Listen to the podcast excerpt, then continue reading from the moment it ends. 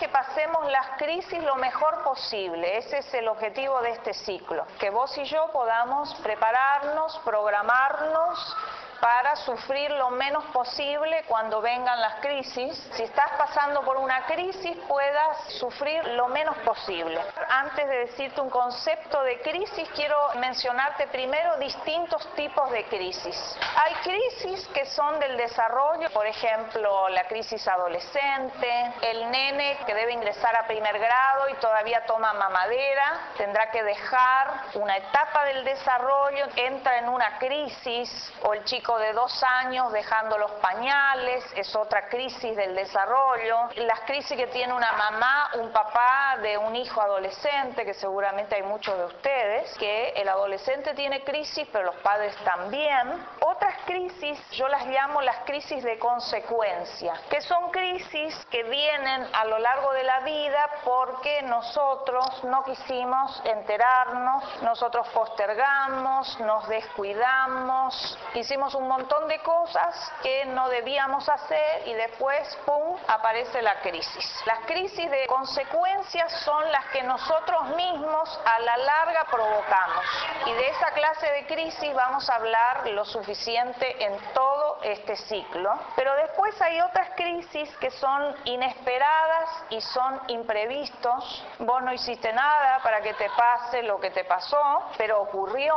Las catástrofes, las muertes de seres queridos, inesperadas o imprevistos, muerte, catástrofes, accidentes, tragedias, etc. Tres clases de crisis. ¿Qué es una crisis? Cuando llega una crisis, el ser humano se ve sometido a un cambio que es forzado, que es obligado y por lo tanto es violento. Siempre una crisis propone un cambio, pero no es un cambio que vos dijiste, voy a cambiar esto si bien los cambios tienen mucha relación con las crisis, la crisis propone un cambio, pero generalmente es un cambio que es obligado, que es forzado. Te echaron del trabajo, vos no pensabas cambiar de trabajo, por ejemplo. Entonces te quedaste sin laburo. Es un cambio que trae una crisis, no es que te preguntaron a vos, ¿querés que te echemos? ¿Querés irte? Es obligado, es forzado, por lo tanto es violento. Cuando muere alguien, nadie fue consultado. ¿Querés que se muera tu familiar? Nadie preguntó nada, la gente se fue, algunos sin despedirse. Es violento, es forzado y es obligado. No hay otra, hay que pasarla. Ni siquiera en el caso de las crisis de consecuencia, las que eh, nosotros nos buscamos por cabezones, ni siquiera en ese caso los seres humanos elegimos voluntariamente atravesar la crisis porque todavía no conocemos el potencial que hay oculto en una crisis. Sabemos muy poco del potencial de una crisis. Por ejemplo, una persona que descuidó su pareja, vendrá una crisis en algún momento. Cuando están en plena crisis, la mayoría de ellos que vas a decir, yo no quería esto. Sí, pero más o menos esto se la veía venir. La crisis es una corrección de la realidad. Las cosas venían de mal en peor, la veníamos piloteando hasta que un día se rompió todo. Y ahí está la crisis. Una persona que quedó sin trabajo, por ejemplo, porque no cuidó su trabajo. No puede decir yo no estoy en una crisis. Por ejemplo, matrimonios donde hay violencia, en donde la esposa le propuso al esposo, yo necesito pensarlo, me quiero separar. De ahí apareció la crisis. Corrieron los dos para hacer algo. Él también corrió. Cuando estuvo mejor la cosa, se dejó estar, volvió a lo mismo de antes. ¿Qué pasó después? Otra crisis más. Ahora están separados porque cuando viene la corrección viene contundente de la realidad y es notoria y es visible.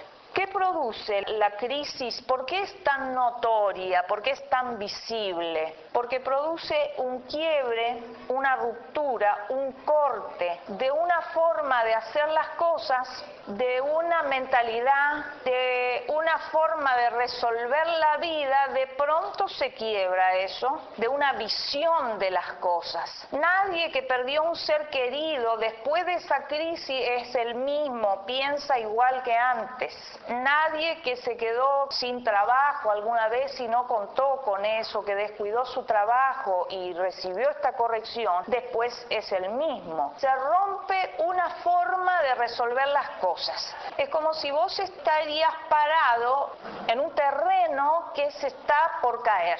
Y ese es tu lugar amado, tu lugar conocido, esa es tu tierra, tu espacio, pero resulta que tu espacio empieza a moverse, a resquebrajarse, a quebrarse, a romperse. Es como si estuvieras parado y hay un terremoto. Ustedes están ahí y vos decís, ¿ahora qué hago? ¿Para dónde voy? Cuando vos decís para dónde voy, imagínate que hay un río muy ancho y de pronto ves un puente. Vos decís, no, yo me quiero quedar acá y alguien te grita, rajá de ahí porque se cae todo. Tenés que irte, tenés que salir de ese estado porque se derrumba todo. No, pero yo no puedo. Entonces aparece ese puente. Ese puente es la crisis. La crisis te invita a un cambio. ¿Dónde lleva ese puente? De este lado hay una tierra nueva de mayor madurez, un nivel nuevo de crecimiento vivencial, de experiencia, un nivel nuevo de desarrollo, porque después de haber pasado el puente ya sos diferente, estás en un nuevo nivel. Como estás de este lado, no ves a dónde te lleva el puente. Entonces vamos a ver las etapas de la crisis, cómo alguna gente se niega a subir al puente, algunos se hunden en una crisis. Entonces una forma de hacer las cosas cambia. Cada día yo tomaba el bondi me iba a la oficina. Me echaron del trabajo, cerró la empresa, no puedo seguir resolviendo mi situación económica tomando ese bondi yendo a la empresa porque no se puede volver atrás ya eso está quebrado y ahora tengo que encontrar una nueva forma de responder a la vida, de responder cómo resuelvo mi cuestión laboral, cómo la resuelvo. Ahí hay una crisis. Lo que antes pensabas, lo que antes hacías, ya no te sirve para resolver tu problema de hoy. Y ahí entramos en conflicto los seres humanos, porque parece ser que tenemos una tendencia a hacer siempre lo mismo. Dentro tuyo hay millones de soluciones, millones. Nos cuesta creerlo. Entonces yo siempre resolví la vida así, fui a la oficina, gané mi sueldo, el aguinaldo, que ahora me lo van a pagar, siempre igual. Pero un día no está eso y decís, ¿ahora qué hago? Hay millones de soluciones dentro tuyo, se puede hacer algo diferente, hay que descubrir qué voy a hacer y cómo lo voy a hacer. Eso lo vamos descubriendo mientras pasamos el puente. La crisis va a proponer que vos saques de tu interior otra respuesta. Yo trabajé 30 años en esa empresa, no sé hacer otra cosa. Sabés hacer otra cosa, pensar lo que sabés, porque ahí no podés volver, porque el camino está cerrado. La crisis va a requerir que vos saques otra respuesta, una nueva de tu interior que hasta ahora no sacaste. Es como la llave que siempre usás para entrar en tu casa.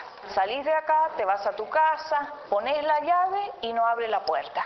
¿Qué está pasando? No abre la puerta. Alguien cambió la cerradura. Pero esta es mi llave. Yo siempre entro con esta llave y resulta que no puedo entrar con la misma llave. ¿Te imaginas la desesperación? No puedo entrar en casa, pero ¿qué pasó? Me cambiaron la llave. O sea, la crisis es eso. Y decís, ¿qué hago con esta llave? ¿Te imaginas la desesperación? Porque tenés que encontrar una nueva llave que calce en la puerta que ahora está distinta. Y cuanto más la desesperación del que insiste, esa es la llave y esto quiero usar.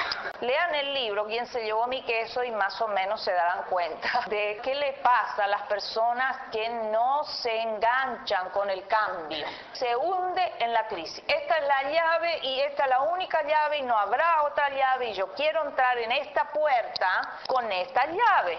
No, cabezón, no podés entrar más con esa llave, tendrás que buscar otra llave. Sí, pero yo quiero entrar porque esta es mi llave. La desesperación es terrible. La desesperación inicial es tremenda. Porque en el tema de las crisis, para saber si te vas a hundir o no, lo definitorio es que vos puedas llegar a la mitad del puente.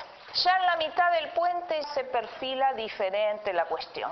Ya tus pasos están más afirmados, ya la persona aceptó la crisis. Pero ¿por qué? ¿Por qué a mí? Todas las cosas que nos preguntamos. ¿Por qué tengo que pasar yo por esto? Pero no son las preguntas adecuadas que llevan a pasar la crisis. Son las preguntas del pataleo, son normales, pero no te hacen avanzar.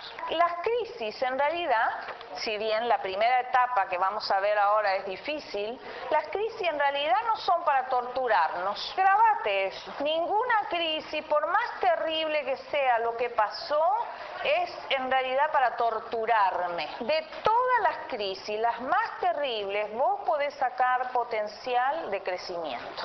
Hay crisis que a veces no entendemos por qué pasamos, pero si tenemos la visión adecuada de para qué sirve una crisis, cualquier crisis, incluida la peor de todas, nos va a ayudar a atravesarla. Y hay gente que ha revertido su circunstancia. De un dolor terrible que potencialmente amenazaba con destruirlo, construyeron algo nuevo. Y de eso se trata la crisis. De algo que te amenaza terriblemente con destruirte, que vos puedas pasar el puente y construir, gracias a eso que se quebró una vez, algo nuevo. Todas las crisis nos deben ayudar a revisar nuestra vida. Hay gente que está pasando por crisis que no está revisando su vida.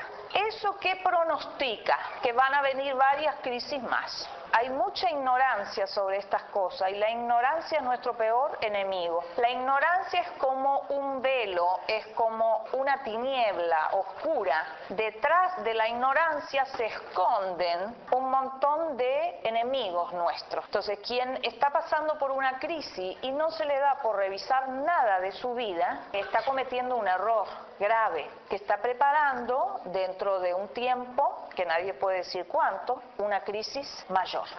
Es tremendo esto, pero lo del crecimiento es así es como que no te das cuenta en determinada etapa de tu vida, te va a cobrar después. Hay gente, por ejemplo, que no quiere pasar el puente, quiere salir de acá donde se está quebrando todo y dice, yo voy a pasar volando el puente. Sí, me empastillo bien, ¿sí? Y un antidepresivo y ya estoy del otro lado. ¿Qué va a pasar con los años?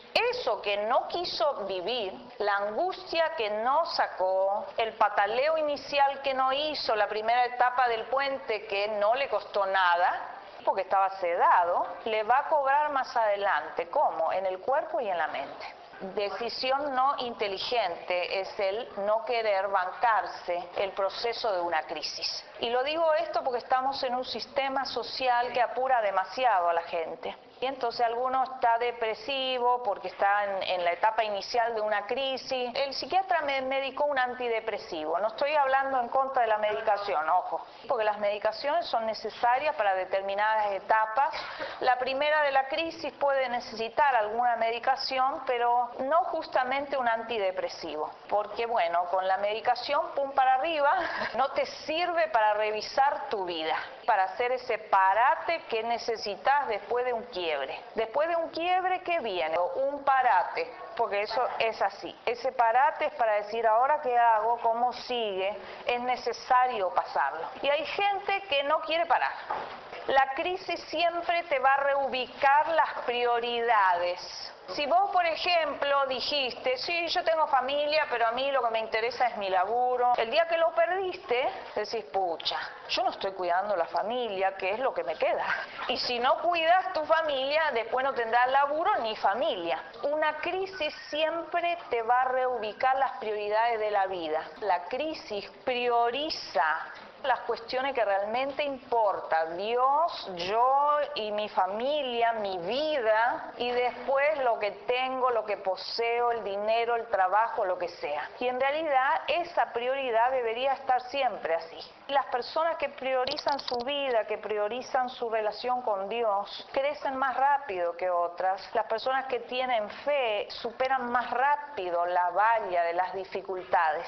Toda crisis debe reubicar tus prioridades si tus prioridades se desorganizaron. Y las prioridades en la vida se reorganizan muchas veces, lamentablemente, a través de una crisis. Deberíamos tener tiempo para reorganizarnos en libertad, para decir, mm, esto se me está yendo de las manos. Primero estoy yo, primero está mi vida, primero está mi pasión, primero está mi propósito, lo que yo quiero hacer en la vida, antes que un montón de otras cosas. Toda crisis debe reubicar las prioridades y debe hacernos tomar decisiones inteligentes. Por ejemplo, yo he conocido, seguramente ustedes también, mujeres que han sido muy dependientes de sus esposos y que por H o por B los han perdido tempranamente. Esas mujeres, después de esa crisis que para ellas fue tan terrible, han tomado una decisión. No me engancho dependiendo emocionalmente de nadie más. Y no es que toma esa decisión porque está herida,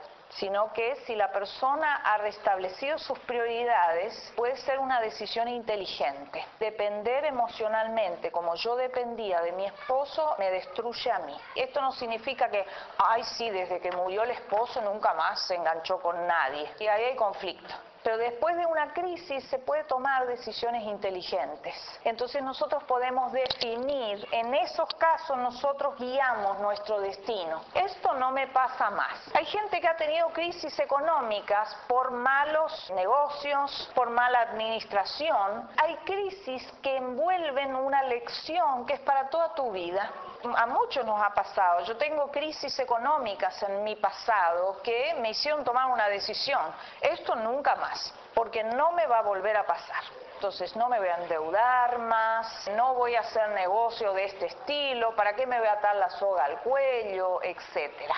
Después de ciertas crisis, necesariamente debes tomar decisiones inteligentes para que esa crisis no vuelva nunca más. Cuando cierto tipo de crisis no vuelve nunca más, cuando aprendimos la lección. Si ya aprendí la lección, entonces esta clase de crisis a mí no me va a encontrar, a lo sumo me voy a encontrar en otras crisis. Pero esa ya no, porque ya ascendí a un nivel de crecimiento donde esa crisis conmigo ya no puede. La crisis tiene dos caras y esto es lo definitorio en muchas vidas. Depende qué cara mires. La cara expuesta de la crisis la que se ve, la que está latiendo en la circunstancia, cuando de este lado se quiebra todo, viene el terremoto y vos estás parado ahí, esa cara se llama peligro. La cara más expuesta de una crisis es el peligro que hay.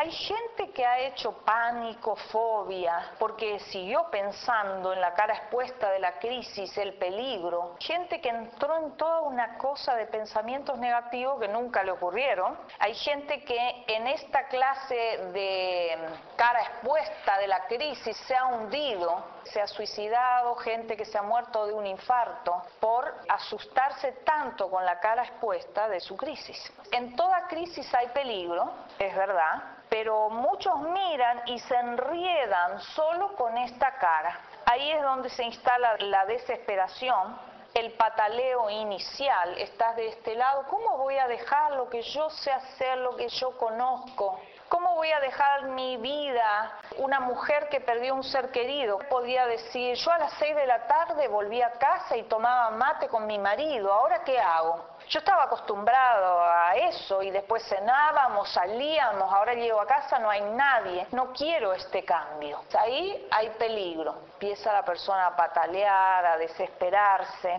Muchos se estancan o se hunden porque solo pueden ver esa cara.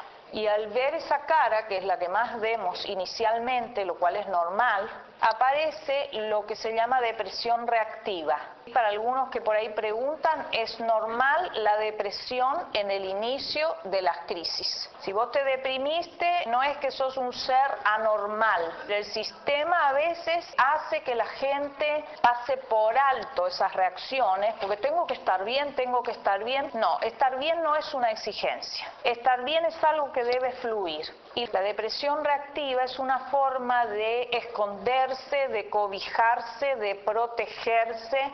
Como un oso que está invernando obligadamente. Está más pasivo porque hay que hacer el parate. Y ese parate es necesario. Y la depresión es una señal que sí o sí no podemos obviar. La otra cara, que es la cara oculta, qué cosa, ¿no? El peligro está expuesto todo te dice, esto se va al tacho, mi vida se descarriló del todo, todo te dice, no puedo hacer nada, me hundo, qué peligro, pero hay una cara oculta que está detrás de esa otra que se muestra y es la que guarda el potencial de la crisis, que es la oportunidad de pasar a algo nuevo que está del otro lado del puente. Me contaba mi esposo que de una ciudad acá cerca, que dice que una inundación tapó el vuelo entero. Entonces ahí está el peligro, nunca más cosechar los campos que hacemos, de qué trabajamos. Y esta gente supo aprovechar la oportunidad y se dedicaron a la cría de peces.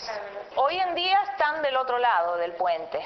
Nosotros decimos, mira cómo supieron aprovechar la oportunidad, pero no nos contaron cómo pasaron el puente, porque hay que pasarla, hay que pasar las etapas. Después sabemos el resultado. Decimos, para los demás fue fácil, ¿viste? Porque no contaron todo lo que pasó. La gente, ¿qué va a conocer de tus crisis? el producto final cuando pasaste al otro lado, pero no va a conocer tu angustia, tu dolor en este lado del puente. Toda crisis entraña una oportunidad.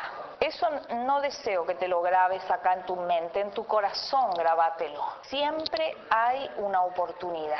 La vida te va a dar muchas oportunidades, solo hay que verlas. Avanzar desde el peligro hacia lo nuevo supone algunas etapas porque la llave no calza más. Y eso es desesperante para muchos porque hay gente que le teme tanto al cambio que no quiere ningún cambio. ¿Y qué significa eso? No crecer. Hay personas que pasaron crisis por crisis, las atravesaron. Si hoy esas personas se encuentran con alguien que nunca pasó una crisis, las vidas son muy diferentes y la visión de la vida muy diferente. Quien no quiere ninguna crisis, ningún cambio, no crece. Podés tener un conocimiento muy teórico de todo, pero no le va a llegar a las personas porque no lo has pasado. Claves para prevenir la depresión. Yo supongo que a vos no te gustaría en algún momento de tu vida caer en una depresión, salvo que sea por una pérdida, que decimos que eso es normal. Pero caer en una depresión severa, no sé si hay alguien que dice a mí me gustaría que me pase. Yo quiero que hablemos de formas de pensar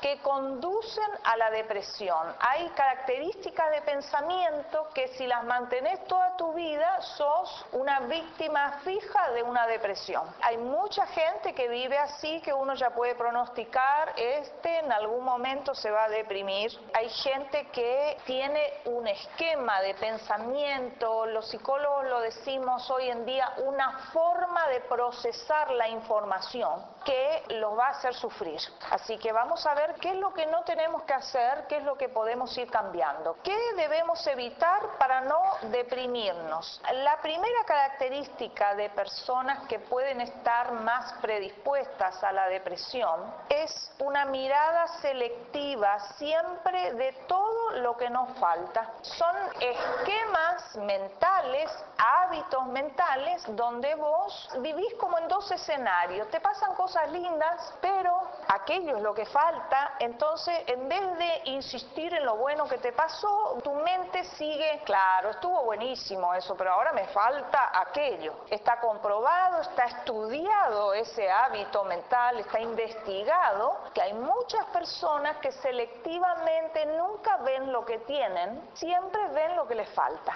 Y todos los seres humanos tenemos una tendencia a ver lo que nos falta. Es normal que por ahí alguno de ustedes se sienta muy identificado, pero si todo el tiempo y durante años vos ya generaste un hábito mental y siempre lo que falta te molesta, o sea, la falta es una característica del ser humano. Siempre habrá algo que falte. A veces tenemos esa fantasía neurótica de que cuando logremos tal cosa o cuando yo consiga la pareja, la familia que yo quiero, entonces sí, las cosas van a estar bien. Ahí habrá otros problemas y habrá otras cosas que faltan. El neurótico siempre está como parado en una esquina, mirando desde afuera. Eso sí que son felices, porque esa mujer es feliz porque tiene pareja. Yo eso lo escucho mucho. Pacientes mías por ahí que son solteras y saben que yo soy casada, dice, bueno, usted no tiene ese problema, porque usted está en pareja, está casada y está todo ok.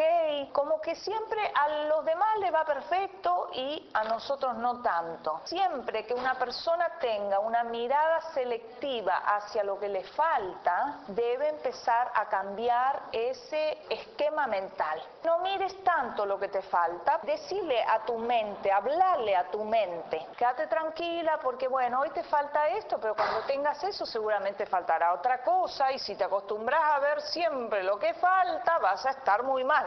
Hay que aprender a hablarse a uno mismo. Esa es la primera característica. Son personas que en vez de ver el vaso medio lleno, ven lo que falta. Fíjense cómo de una misma situación uno puede tener una visión distinta. Hay gente que una misma situación puede hacerla sufrir y hay otra que por esa misma situación se puede alegrar. ¿Dónde está la diferencia? En la visión que tienen. Les recomiendo un libro, se llama Pensar bien, sentirse bien, de Walter Rizzo, que es un psicólogo colombiano que vive en Italia. En ese libro él menciona esto de que mucha gente sufre innecesariamente. ¿Cuándo sufrimos innecesariamente? Cuando sufrimos por cuestiones agregadas. Y en las crisis se deprime más fácilmente la persona que ya imaginariamente viene con problemas. Si vos sos una persona que está acostumbrado, siempre estuviste bien, pero siempre miraste el vaso medio vacío, siempre miraste lo que te falta, lo único que te falta es tener una crisis. Entonces peor vas a estar. Enfocate en lo que hoy tenés, porque eso es lo único que te va a sacar adelante. ¿Qué tengo hoy? Siempre algo tenés. Entonces enfócate en eso, ver el vaso medio lleno en vez de medio vacío, lo cual es todo un entrenamiento porque nosotros tenemos toda una herencia de hábitos mentales que viene del abuelo, viene de la cultura, la cultura también se maneja con un sistema de pensamiento. Nosotros los argentinos tenemos un pensamiento bastante exigente en algunas cuestiones, bastante de víctima, de pobreza, se mezclan todas estas cosas voy a enfocarme en el vaso medio lleno, decís, pero no te sale en un principio. Decís, esto está bueno, lo voy a hacer y resulta ser que al otro día volvés a lo mismo. ¿Por qué? Porque 20 años se te instaló el otro sistema y está muy ejercitado, ya te sale solo, porque la mente arranca sola. Desaprender eso y volver a instalar un hábito que te conviene. Nunca centrarte en lo que nos falta, aunque a veces aparezca esto. En segundo lugar, pensamiento negativo recurrente. ¿Esto qué significa? Cuanto más positivo sea tu pensamiento, menos sufrirás. La gente que cae en depresiones profundas, de las que cuesta salir, de las que hay que internarlo, hay que medicarlo, etcétera, etcétera, que no son depresiones reactivas, son personas que tienen una visión negativa de todo y de todos. Su mente, su autodiálogo, algo es negativo y ahora qué voy a hacer y cómo voy a salir de esto. Todo lo ven negativo. Le ofreces algo que para otra persona lo agarra porque tiene mucho valor. El que tiene pensamiento recurrente negativo siempre te mira con desconfianza. Esto habría que probarlo. Lo escucho en algunos talleres que alguien dice, muy lindo lo que usted dice, muy importante lo que usted dice, pero... Y ahí empieza. Pensamiento negativo ni siquiera puede usar lo positivo que se le ofrece. ¿Te pasó que otras cosas, otros vos lo ves que lo agarraron y lo pusieron en práctica y por ahí vos tuviste una creencia negativa con respecto a eso y no pudiste tomarlo? Nos pasa constantemente. Gran parte del día pienso en lo malo que ocurrió o me imagino lo malo que va a pasar. Hay que chequear estas cosas. ¿En qué me entretengo yo mentalmente? Las 12 horas o las 14 eh, o las 16 que estoy despierto. En donde siempre paran mis pensamientos otra vez, ustedes van a ver que si hacemos un test, un 70% de ustedes va a tener que decir en pensamientos negativos. ¿Por qué evitar esto del pensamiento negativo, lo cual es humano? O sea, pensar negativo es humano, es bastante normal, pero pensar negativo te puede hundir. A la hora de una crisis, en ciertas crisis no podés darte el lujo de tener una visión negativa, ni siquiera para decir, ay, me distraigo un poco porque te hundís. ¿Qué es un pensamiento? Un pensamiento va a generar una emoción ¿Por qué cuando vos ves determinada película, mirás un drama, te pasa que llorás? Porque tus pensamientos están pensando en eso malo que le ocurrió a los actores de la película. Entonces llorás y decís, qué terrible. Tus emociones van a seguir tus pensamientos. Cuando vos te levantes a la mañana y estés chinchudo y estés mal, y, y no estés solo chinchudo 10 minutos, sino que toda la mañana una chinche bárbara, una tristeza para enfrentar el día, vos vas a tener que chequear qué pensamientos son los primeros que se te cruzan a vos cuando abrís los ojos. Hay gente que no es consciente de esto, pero la gente que lo comprobó dice, claro, yo me pongo tan triste porque en realidad otro día más, qué difícil va a ser este día y empieza. Toda la rumia negativa. Pensás mal, pensás negativo, te sentís mal. Siempre que estés mal y no sepas por qué, tenés que empezar a revisar internamente. Algo pensé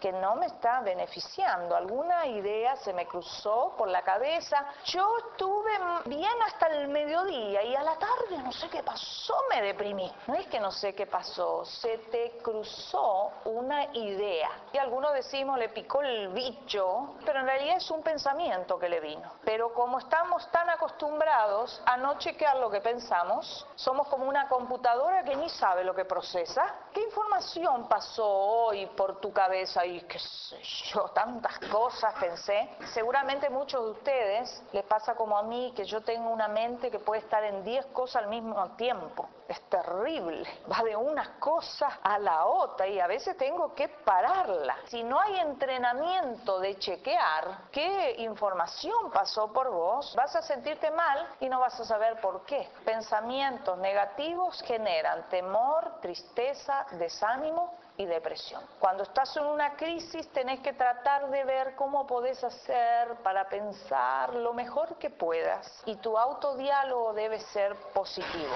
Eso es tal cual. Las publicidades se manejan así y las películas quieren dar un mensaje. Cada director de cine está queriendo mostrar algo con una película. Vos podés interpretar otra cosa, cada uno ve en una película lo que tiene adentro. Después lo actuás. Igualmente asepsia mental es cuidar que ven estos ojos. Hay personas que están pasando por periodos graves de ansiedad no podés ver películas que te dan temor. Si vos mirás los noticieros y vos tenés temor de salir a la calle, tendrás que suspender el noticiero porque es verdad eso. No para ser un desinformado, sino para curarte. Porque de qué te sirve estar informado y panicoso. Nos atraen cosas que nos hacen daño. Y yo quiero que a ustedes se les grabe esto. Pienso mal, me siento mal. Pienso bien, me siento bien. Lo he comprobado eso en mi vida y funciona. Fue todo un descubrimiento. No todo es inconsciente. Hay muchas cosas que son conscientes y que se pueden cambiar. Lo inconsciente sí lo dejamos para revisarlo. Esto es que me atraigan ciertas cosas que no me convienen, hay cuestiones inconscientes ahí. Entonces no lo manejas eso. Pero lo que nosotros podemos hacer para evitar la depresión, depresión lo vamos a hacer. En tercer lugar, perfeccionismo, exigencia y culpa. En toda base depresiva hay mucha exigencia y hay mucha culpa. Son personas que persiguen los debería, persiguen el deber. Yo debería hacer tal cosa, yo debería pasar más tiempo con mi mamá aunque no la banco, yo debería ser el que le organiza a mi suegra todo esto aunque no tengo ganas de hacerlo. Son personas que se exigen mucho y cuando están haciendo lo correcto y están alcanzando sus logros, sienten que siempre es poco, le falta cinco para el peso. Hay gente que se da con un caño y cuando avanza en algo siente que es poco. Sos candidato para una depresión si te das de esa manera, con un caño. La culpa tiene una característica que también es dicotómica. ¿Qué es la culpa? Auto castigo. Tenés que sentirte mal para ser bueno. ¿Te pasó que fuiste a algún velorio de algún conocido, después llegaste a tu casa y te mataste de risa y tuviste esperanza y demás, y de pronto se te vino un pensamiento, che, los demás mira cómo están sufriendo y yo como que nada. Porque algo internamente te dijo, también tenés que estar muy mal, porque los de al lado están mal. ¿Qué te agarró? Culpa. La culpa, ¿qué te dice? Sentiste mal por lo que hiciste, entonces sos buenito. Yo quiero que ustedes diferencien lo que es la culpa funcional, que es la que trae un arrepentimiento, de lo que es la culpa disfuncional, que no te sirve para nada, te enrieda, te estanca y te hace cometer los mismos errores siempre y pedir perdón por eso. Hay gente que vive pidiéndole perdón al otro por cosas que jamás va a cambiar porque no se arrepintió. Perdóname, perdóname. Sí, te perdono, pero cambia de una vez. Están atados por la culpa. La depresión siempre tiene mucha culpa y el castigo de la culpa en la depresión se manifiesta tan gravemente que la persona se abandona. La persona no puede ejercitar ni siquiera su voluntad. Por eso nunca quieras obligarle a un depresivo a ciertas cosas, porque a veces la persona no puede. Hay muchos métodos muy rígidos a veces de tratamiento del depresivo. Tengo que levantarme a las 7 de la mañana para tomar mi medicación, pero yo me duermo a las 4 porque tengo insomnio. Por ahí, bueno, dormí un poquito más, date permiso, esto ya va a pasar. El depresivo tampoco se da permiso para nada. O sea, ya no se dio permiso antes. ¿Qué tanto te das permiso vos para ser quien sos. El perfeccionismo y la exigencia es la corrida de la baja estima. ¿Qué hace el perfeccionismo? Te va a obsesionar con los detalles. Este resultado es mediocre porque yo no, no hice bien tales detalles y ese cuadro estaba torcido. ¿Cómo me molesta que esté torcido? Y hay gente que no va a poder lograr el éxito en lo que hace porque se engancha con los detalles. Un detalle te va a frenar y la gente que se obsesiona mucho con los detalles es candidata para una depresión futura si se plantean las circunstancias de tal manera. Si sos perfeccionista porque tenés baja estima, te exigís mucho y te culpás, baja un cambio. Date permiso para ser como sos. Es distinto que vos digas, yo quiero hacer esto, que yo debería hacer tal cosa. Sería bueno que el deber también fuera nuestra convicción. Yo debo tratar bien a la gente. Es una convicción de otra persona que te, te quiere meter. Distinto es que vos digas, yo quiero tratar bien a las personas porque a mí me parece que eso es lo adecuado y eso es bueno y estoy convencido. Es distinto. Yo debo hacer tal cosa. El que se exige cumple las normas de otro que no tiene instalada en su interior y eso es terrible. Mucha gente que cumple normas de otros, pero no están convencidos ni siquiera de lo que piensa y lo que dice. Cuando vos te obsesionás con los detalles, porque el perfeccionista siempre va a decir, el exigente, es mediocre esto, falta un poco más, tendría que haberlo hecho mejor, tendría que mejorar, ¿qué pasa? Te obsesionás con los detalles, te chupa la energía que vos necesitas para seguir tu camino y para lograr el éxito. Hay gente que no duerme porque le persigue como un bichito Así es la obsesión. Ni me aparece. Me quiero olvidar, pero ese cuadro torcido, che, cómo me molestó. Y le aparece. O me vieron de esta manera y yo quería decirlo de otra manera y le persigue le persigue. Cuando venga eso, decir, bueno, basta. Lo hice así, hoy lo hice de esta manera, ya lo voy a mejorar. Date permiso para ir avanzando, aunque no sea tan excelente a tus ojos exigentes. Porque la excelencia nunca va a venir de tu exigencia. La excelencia fluye de la persona que está chocha y feliz con lo que está haciendo. Es algo natural. Es un premio natural la excelencia. La gente que está apasionada con lo que hace es excelente. Puede llegar a la excelencia. El exigente jamás. Tengo que hacerlo bien, tiene que salir perfecto. Fuiste. ¿De qué excelencia me hablas? Hay gente que todavía cree que exigiéndose va a lograr algo. No vas a lograr nada si te das con un caño. Tratate amablemente, tratate bien porque no estás pasando por esta tierra porque sí, tenés un valor que está más allá de lo que vos sabés y ese valor es positivo. Quien se exige mucho es severo consigo mismo y tiene tendencia a automaltratarse. Esto es muy notorio en mucha gente, se descuida porque se automaltrata. Basta de automaltrato, cuídate. En cuarto lugar, pensamiento de extremos. Hay una forma de pensamiento que desde hace años se conoce como bipolar. Pensamiento bipolar, también le dicen pensamiento binario, pensamiento dicotómico o pensamiento de extremos. ¿Qué significa? Es una mentalidad que oscila solo entre dos extremos, o todo o nada. Si no es blanco, es negro. Si no estás a favor, estás en contra.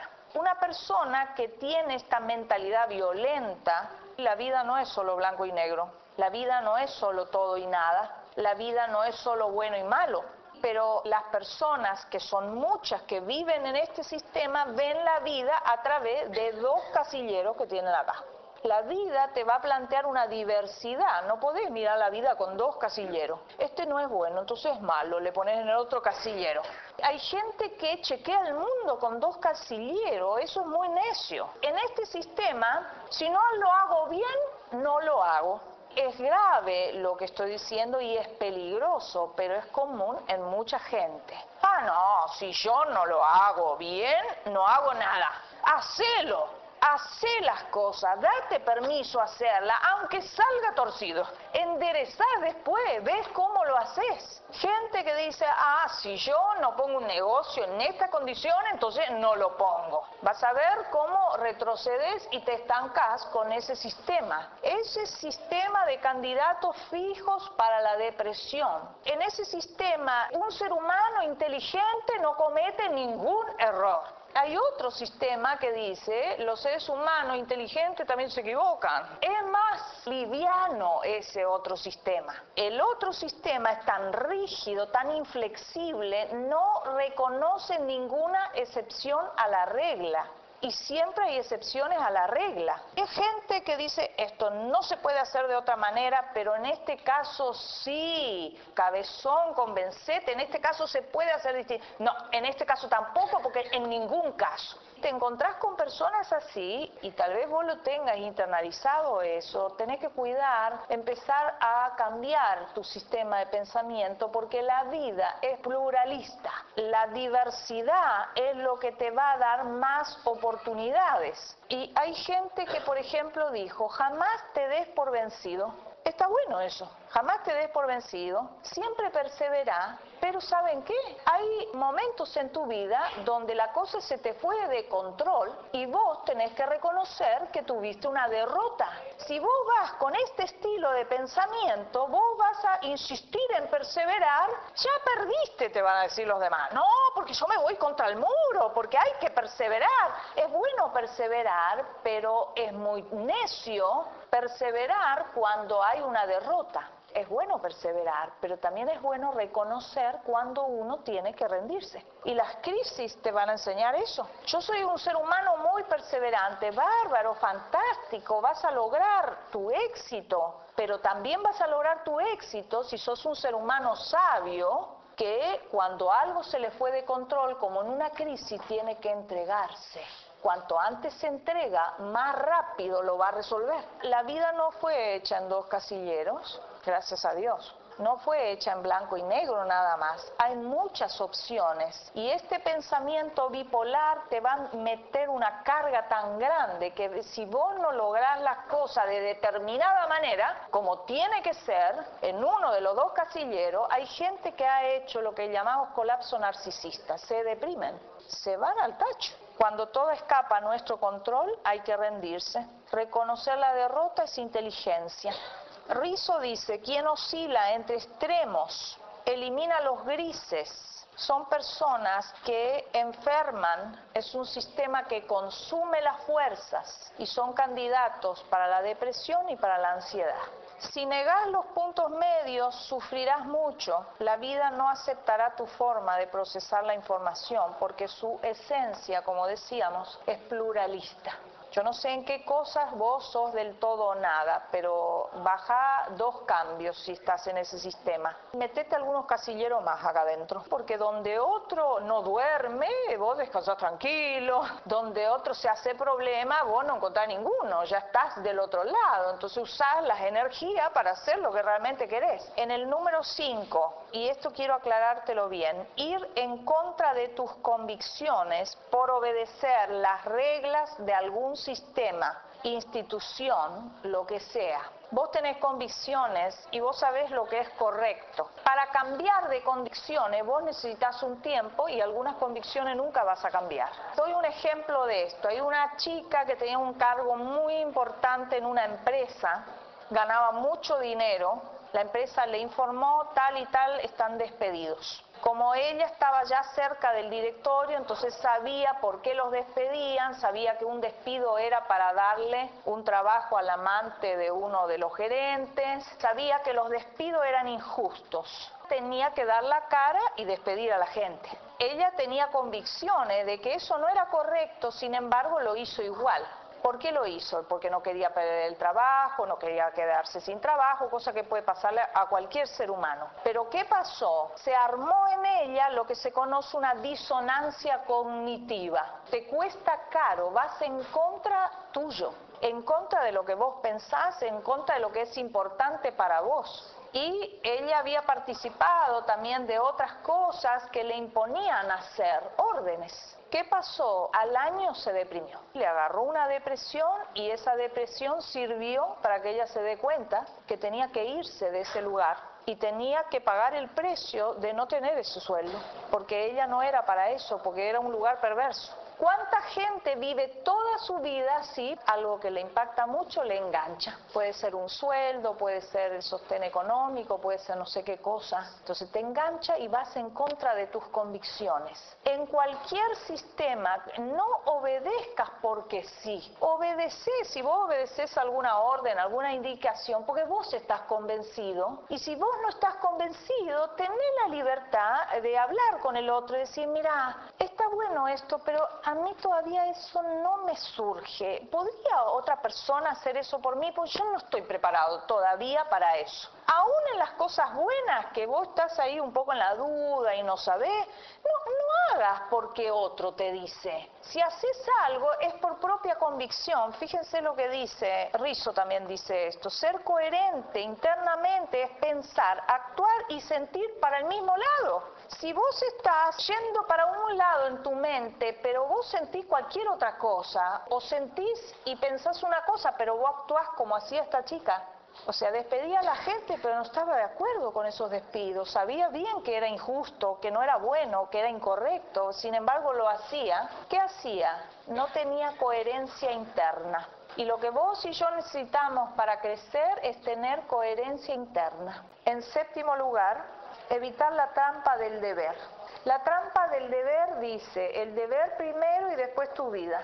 Si bien esto es aplicable a determinadas instancias, cuando hablo de la trampa del deber, esto es aplicable a toda la vida de la persona. Generalmente nos pasa esto, que globalizamos, aplicamos lo que es para determinado momento a todo lo que hacemos. El deber, la ley, no está antes que el hombre primero está el hombre y la ley fue hecha para protección del hombre. Cuando la persona cae en la trampa del deber, la persona se anula en función de cumplir con un deber. Anula su vida, anula sus deseos, anula sus pasiones, hasta sus convicciones a veces. Todos los deberes hay que analizarlos bien, a ver de qué se trata. Entonces, para una persona depresiva, primero está el trabajo, Primero está el deber, gente que es se castiga con el trabajo. No es el trabajo inteligente, voy a ver si me viene una idea creativa y trabajo tres horas por día. No, no, el trabajo duro. El trabajo de nuestros padres, nuestros abuelos, trabajo duro, trabajo duro, así prosperarás. No prosperó un cuerno, pero trabajó duro. En octavo lugar, frustraciones por lo que no hicimos. Y en esto en parte me refiero a la postergación. Hay gente que vive postergando. postergando ir a comprar esto que te gusta, postergando hacer eso que sabes que es bueno para vos, para tu familia, le echa la pelota para adelante.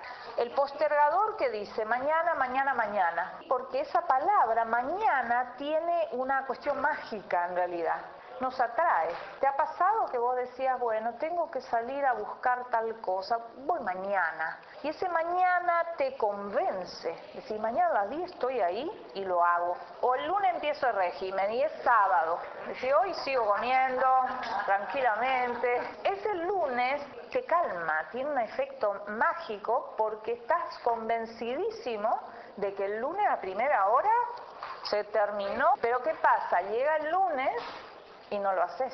Las personas que han postergado constantemente cuestiones que saben, que quieren hacer, que son buenas para hacer, no tienen paz y pueden caer en una depresión. Y hoy en día se llama, bueno, el síndrome de la postergación, que es todo un síndrome de gente que dice, hago esto y no lo hace, no lo hace, no lo hace. Voy a inscribirme en ese curso y pasaron dos años y todavía no. Nos pasa a todos, yo no sé en qué área vos estás postergando, pero todos postergamos, pero también podemos dejar de postergar. Y es tomar una decisión y decir, hoy voy, ya no le creo el cuentito mágico de que mañana a las 10 lo voy a hacer, porque si lo dejo otra vez no lo hago. Yo he tenido pacientes que han venido la primera sesión de terapia postergando, no sé, como dos años, estaban tan contentos que digo, bueno, si va a estar toda la terapia así, salió de la primera sesión como si hubiera estado transformado, pero porque está tan contento contento que activó algo. Ya eso ayudó a la sanidad de la persona, porque algo en sus emociones se empezó a organizar de otra manera. Pero también está el tema de la frustración por la falta de asepsia en tu mente. Hay gente que le encanta pensar qué hubiera sido si yo me hubiera casado con tal. Y por ahí te hubieras casado con tal y te hubiera ido de terror. Pero tu mente no piensa eso. Tu mente fantasea, eso hubiera sido magnífico. Hay gente que está en esto, ¿qué hubiera sido si yo hubiera elegido otra profesión? Me hubiera ido a vivir a España aquella vez cuando tuve la oportunidad, hubiera hecho esto, hubiera hecho lo otro. El imaginario no te dice que tal vez hubiera sido tu muerte eso. Te lo plantea como, no, esto que tenés, esa es tu muerte y lo otro, lo que hubiera sido, eso es lo atractivo.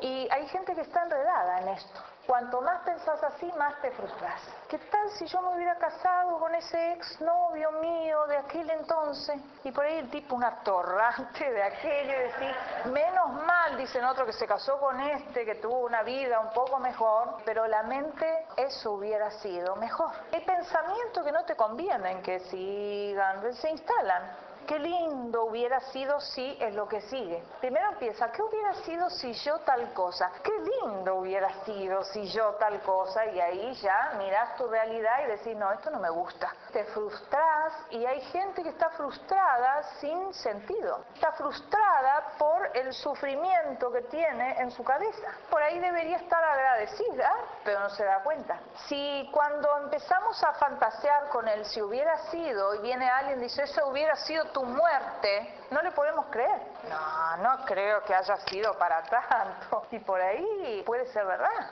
el ideal está solo en tu imaginario, entonces te conviene mirar tu vida y, tratar de aceptarla aún cuando hay sufrimiento y tener esperanza de que podés salir de eso. La crisis es un corte entre una forma de resolver la vida, una forma de vivir, una ruptura. Dibujé un puente y de este lado, representando la crisis, había de este lado un terremoto, todo se movía, todo se quebraba, se rompía. De este lado de una crisis hay pérdidas, hay peligro, hay confusión. Por ejemplo, alguien que tuvo una pérdida económica porque hizo un mal negocio. Se entera que todo salió mal. De este lado hay un montón de inconvenientes. O alguien que perdió su trabajo, cada día caminaba las tres cuadras a la fábrica, pero ahora ya no puede. Alguien que perdió la pareja, alguna ruptura afectiva, algún fallecimiento de alguien, una mujer que se apoyaba en su esposo, de pronto fallece, no está más, la vida no es la misma, entonces acá se rompe todo. El tema es que si te quedas de este lado te hundís y decíamos que las crisis significan peligro y oportunidad. De este lado está en peligro, como se quiebra todo, la crisis es un puente que te va a llevar a un nivel de mayor crecimiento y madurez, pero debes pasar ese puente. Pasar ese puente es un proceso y todas las crisis son un proceso. Hay gente que no quiere pasar el puente, pero vas a tener otra vida, no, yo quiero que vuelva mi marido, yo no me imagino mi vida sin él, yo sin él no puedo vivir, yo no quiero saber nada de cruzar el puente. O yo debía hacer un buen negocio, nunca más negocio, no quiero saber más nada. De este lado, desde la primera etapa de la crisis, es normal que haya depresión. Las personas se deprimen por la pérdida que han tenido, cada uno lo manifiesta diferente según la persona, según su entrenamiento y sobre todo según su visión. La visión de este lado puede decir esto es terrible, yo esto no lo voy a pasar, yo no lo puedo pasar. Y decíamos que de este lado se instalan los pensamientos de víctima. ¿Qué es una víctima? Una víctima es una persona que perdió el control, que no puede caminar por sí misma, que no puede salir por sí misma. Eso es una víctima. Pero hay gente que ya está en condiciones de salir por sí misma, pero se le instaló el pensamiento de víctima. Entonces, de este lado se sienten un pobrecito, la vida fue injusta con ellos, eso no debería haber pasado, ¿por qué me pasó a mí? etcétera, etcétera. Para llegar a la mitad del puente, cosa que es lo más difícil, y en esa parte se hunden mucha gente, hay gente que se entrampa de este lado del puente y ahí queda. Yo conozco gente que hoy todavía cuenta que es la madre que perdió sus hijos hace 20 años. Esa persona está entrampada acá todavía como que reclama la contención de toda la sociedad porque es la madre que perdió sus hijos. Ya pasados 20 años estaría en otro nivel de crecimiento aunque tuvo una experiencia difícil. Un problema que vos hayas tenido en tu historia no puede marcarte por sí mismo salvo que vos lo permitas. Una persona que después de 20 años dice, ¿usted quién es? Yo soy la mamá que perdió los chicos. Hizo de ese problema toda su vida. Se entrampó de este lado del puente y no llegó a un nivel de madurez mayor. O sea, quedó deteriorada ahí. Yo no conozco tus sufrimientos, hay sufrimientos que son terribles, pero cuando se te instala el pensamiento de víctima, te quedas de este lado y sos el pobrecito, ese pobre ser humano que le pasaron tantas cosas, ese sos vos. Y esa visión no te ayuda a activar absolutamente nada. Yo siempre me asombro cómo a alguna gente se le instaló ese pensamiento y parece que quieren salir, pero no arrancan. Toda crisis tiene un potencial para que vos puedas crecer. Las crisis no son para torturarte, no son para angustiarte toda la vida, no son porque el cosmos está en tu contra o qué sé yo qué cuernos pasa con vos que no podés salir adelante y otros no han tenido lo mismo que vos. Había una mujer que decía, para mí es todo más difícil, cuídate de esos pensamientos, cuídate mucho de esos pensamientos. Esos pensamientos debilitan a cualquiera porque no es cierto, no es cierto que para algunos seres humanos es todo más difícil, cada uno tiene su lucha, cada uno tiene sus cosas, uno se asombra cuando uno se sienta a escuchar a ciertas personas, le ves el rostro y jamás pensaría que han pasado por las cosas que han pasado. Vos ves a todos ahí, estás con tu pensamiento de víctima y ves a otro con cara rozagante y decís,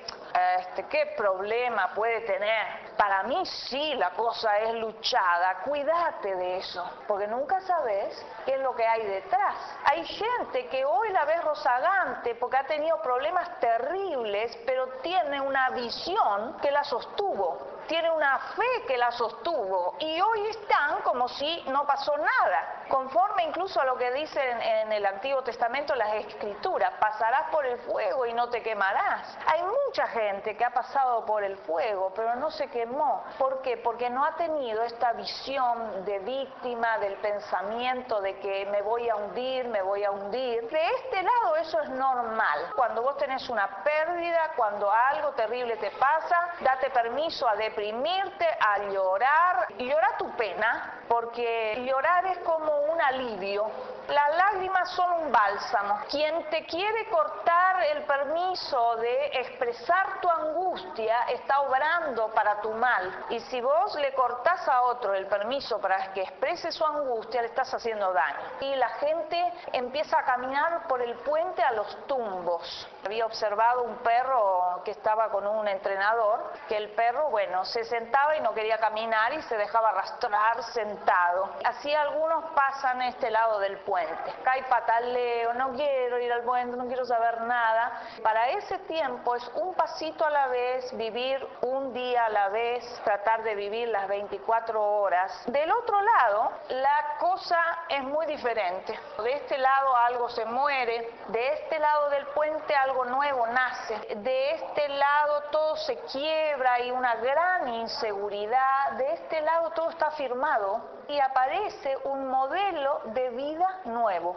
En la segunda mitad del puente comienza la segunda etapa acá en el medio. Acá en el medio del puente tiene que ocurrir algo. ¿Y cómo se inicia esta segunda etapa donde los pasos de la persona ya se afirman? Se inicia porque la persona comienza a aceptar su pérdida esto que de este lado parece tan imposible y que parece, bueno, yo jamás voy a poder asumir esto, yo nunca voy a salir. La gente de este lado de la crisis pregunta y dice, ¿se sale de una cosa como esta? Pues no lo saben. Acá hay un descontrol total, ¿eh? Acá no hay control de la vida. La persona va tienta, no sabe para qué lado correr.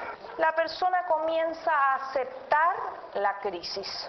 ¿Y eso qué significa? Aceptar la crisis. La persona deja de luchar en contra, se entrega. ¿Y eso cómo es? Yo no me puedo entregar, yo tengo una enfermedad, no me puedo entregar a la enfermedad. Cuando vos aceptás tu enfermedad, entonces vas a poder luchar. Hay gente que patalea y piensa que así sale adelante pero aceptarlo porque no podés negar que tenés una enfermedad y aceptarlo te va a dar la fuerza para salir adelante. Aceptarlo es empezar a decir, bueno, esto que me pasó es horrible, es terrible, estoy muy triste, estoy muy mal, pero me pasó y me pasó a mí y lo acepto. Decimos siempre en psicología que para resolver un problema hay que aceptarlo primero. Si vos luchás en contra de ese problema y no lo asumís, difícil que salgas. Aceptación no es resignarse, aceptación es simplemente se reconcilia con la crisis. Y ya no ves la crisis como algo tan terrible que se te asusta tanto que te da palpitaciones, temblores y quién sabe qué en la cabeza y en el cuerpo. Ya no te asusta tanto y decís sí, ¿Por qué no a mí también? Cuando vos te enterás de la enfermedad de algún ser querido, lo primero que decís, ¿por qué a mí? Y hay otra gente que dice, ¿por qué no a vos? Si a otros también le pasó. No estamos inmunes a las crisis. Aquí la persona comienza a sentir que cruzar este puente no es tan terrible esto que me pasó ya no veo tan terrible, puede haber una oportunidad para mí. Un hombre que tiene una ruptura afectiva, se le fue la mujer, ya a esta mitad del puente dice, bueno, yo lo acepto, él me dejó, ella me dejó, pero bueno, yo puedo pasar por esto. Estoy triste, estoy mal por esto, pero la persona empieza a pensar, yo lo voy a superar esto. Ahí estamos en el mejor momento, porque nuestros pensamientos también atraen sucesos. Acá la crisis se transforma en vez de peligro en una oportunidad. Distinto el que queda entrampado acá. Yo jamás lo voy a aceptar, nunca lo voy a poder sobrellevar. Esto no hay consuelo para esto. La víctima que dice, el otro no te entiende porque no pasó por lo mismo. Más o menos tenemos que crucificarnos todos para entender a las víctimas. El doctor Lavaque dice, si vos crees que los demás no te entienden, tal vez estás alejándote vos de todos. Entonces, de este lado, ya la persona empieza a pensar diferente y esa visión diferente es la que te va a hacer cruzar el puente. Reconciliarse con la crisis, ¿qué significa? Fíjense, no tiene que ver con que yo lo acepto y ahora toda mi vida voy a hablar de eso. No, significa lo contrario. La persona se despide del apego que tiene al acontecimiento difícil que ocurrió. Porque de este lado, en una crisis, es normal. A vos te pasó algo horrible, las 24 horas vos estás metido en el problema. Pero ¿qué pasa? Eso solo te sirve por un tiempo para que sueltes todo. Cuando vos te reconciliás, soltás este lado. Hay gente que incluso dice, mira, yo todavía no sé lo que viene en mi futuro, pero yo hacia atrás no vuelvo. Esa es buena señal. Si te pasa que vos decís, bueno, yo no necesito ir más para atrás. Ya está soltando el acontecimiento difícil y esto es clave. Hay gente que no pudo soltar esto. Y ahí está el problema de quedarse entrampado de este lado del puente. Ahí comienza a surgir el potencial de la crisis. Y viene, en primer lugar, un cambio de visión. Toda crisis que vos tengas tiene que cambiar tu interpretación de los hechos. Una lectura distinta de la realidad debe traer tu crisis. De este lado ya vas a poder empezar a decir, sí, esto me pasó a mí porque yo no presté atención antes, si es una crisis de consecuencia, esto me pasó porque me descuidé, esto me pasó porque yo nunca antes activé ciertas cosas que debería haber hecho, no para darte con un caño, sino simplemente para tener un panorama de por qué pasaron las cosas. Cambiar tu visión es buscar una lectura de los hechos más beneficiosa para avanzar, no tan negativa. Si vos perdiste un negocio, a esta mitad decís sí, a mucha gente le pasó. Parece que te alivia pensar así. A muchos le ha pasado, no soy el único que hizo un mal negocio, puede pasar, esto pasó porque no presté atención, porque no escuché a tal persona que me alertó, porque no tuve la suficiente información, etcétera, etcétera. Entonces acá la persona va teniendo una interpretación que ve más la oportunidad. Y eso es lo que necesitamos sí o sí en las crisis. Las personas que solo ven el peligro se hunden. Y vos necesitas tener mucha fe para pasar una crisis. Porque la crisis, ¿qué hace? La crisis es como un zarandeo. Si vos tenías harina y decís, esto es bien conciso lo que yo tengo, yo estoy muy asegurado en esta arena, la crisis es como un gran colador y empieza a zarandear la harina y empieza a caerse todo. Debemos tener fe para pasar las crisis porque hasta tu forma de pensamiento viejo, la crisis la sacude. Decir, pensar que yo antes pensaba que esto era tan seguro. Fíjense la caída de las torres. Un papá le decía a su nene, esto no va a caer jamás. Y después el nene miraba por televisión cómo se caían las torres. Ay, ayer yo pensaba así, pero no, las cosas no son así. La crisis siempre corrige tu sistema de pensamiento, tu forma de vivir, es una corrección externa. Y ese zarandeo no nos gusta, pero en realidad ese zarandeo tiene un potencial. Es mejor que caiga de tu vida lo que vos crees que es conciso, pero no lo es. Si hay gente que piensa que la tiene muy clara, viene la crisis. Ah, no la tengo tan clara. Bueno, te estás situando en la verdad, porque lo otro de tenerla tan clara es una mentira. Lecturas, interpretaciones de la realidad que nos beneficien, menos negativas. Va a haber una oportunidad nueva para mí, todavía la estoy buscando, pero yo lo creo.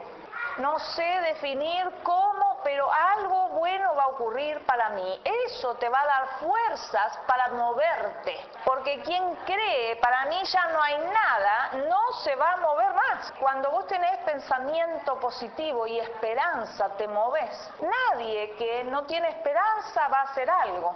Hay gente que pasa una crisis, por ejemplo, digamos que perdió un trabajo porque tiene un problema bárbaro en las relaciones con los demás. Entonces esa persona no revisa no interpreta, no hace una lectura de los hechos, ¿qué va a pasar? La crisis va a volver. ¿Por qué?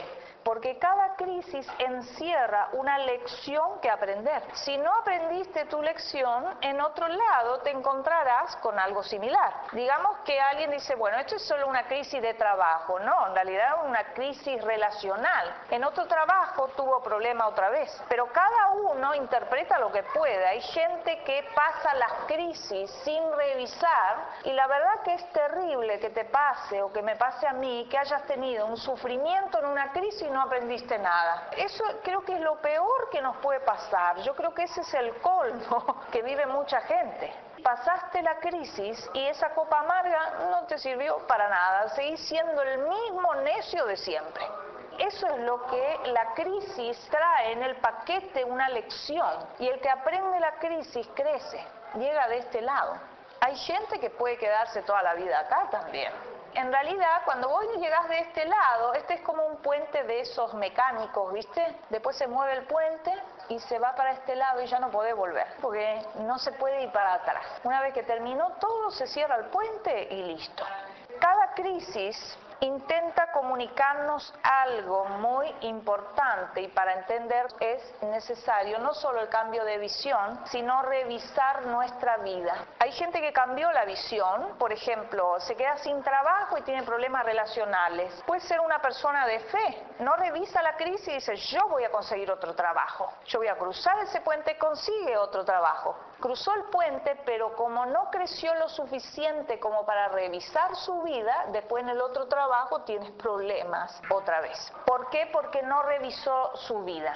Cambió la visión, eso le sirvió para encontrar otro trabajo, pero no resolvió su mundo interno. La persona que revisa su vida empieza a entender, no digo que hay que entender todo, que hay que tener la justa, porque no la tenemos en realidad. Dios, Dios solo tiene la justa pero empieza a entender el por qué vino esta crisis, porque empieza a revisar. La crisis te tiene que cambiar a vos como persona. Vos no podés ser una persona, si llegaste de este lado, una persona que no aprendió nada. De este lado están las personas que el sufrimiento mismo le hizo más sensible, pero no más sensible como de este lado, deteriorados, más sensible al sufrimiento de otros, pero más fuertes, porque de este lado estás más fuerte y poder decir, si yo pasé por esto, si viene otra, yo también pasaré.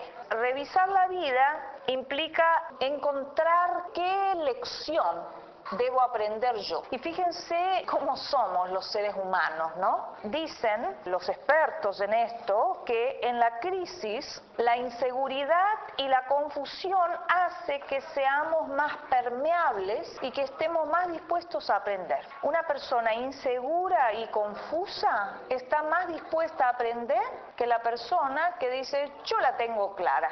Yo siempre hablo que hay dos maneras de aprender. Una es jugando y otra a través de una crisis. Hay crisis de consecuencia que es importante que vos puedas evitar. Es preferible aprender jugando cuando todavía estamos bien antes que aprender pasando por este puente, aunque este puente va a formar parte de tu vida. Eso es así, porque crisis igual van a venir, pero por lo menos evitar las crisis que vos mismo provocas, que son las crisis de consecuencia. A veces una crisis te comunica que es bueno prestar más atención, a veces las crisis te comunican que hay que cambiar el trato con los demás, a veces las crisis nos comunican que debemos cuidar cuidarnos más. Hay muchos pacientes que yo le digo, si vos seguís corriendo así como loco, vos vas a ser víctima de estrés y te vas a enfermar. Sí, sí, sí, pero yo, yo no puedo parar. Cuando viene una crisis y le agarra un estrés, aunque sea leve, ¿qué le dice la crisis?